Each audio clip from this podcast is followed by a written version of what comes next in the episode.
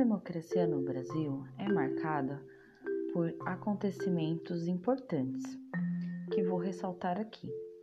Nós passamos por um período de ditadura militar que foi entre 1964 a 1985.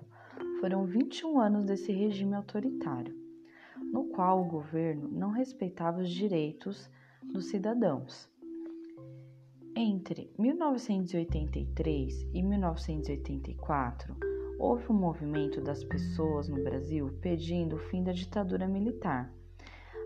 Os cidadãos queriam a democracia de volta. Esse movimento ficou conhecido como Diretas Já. O objetivo era possibilitar à população brasileira de escolher os seus, os seus representantes e o presidente através do voto. Após o final da ditadura no Brasil, houve a aprovação de uma nova Constituição, que ficou conhecida como Constituição Cidadã. Foi muito importante, justamente por garantir novamente os direitos essenciais para a democracia.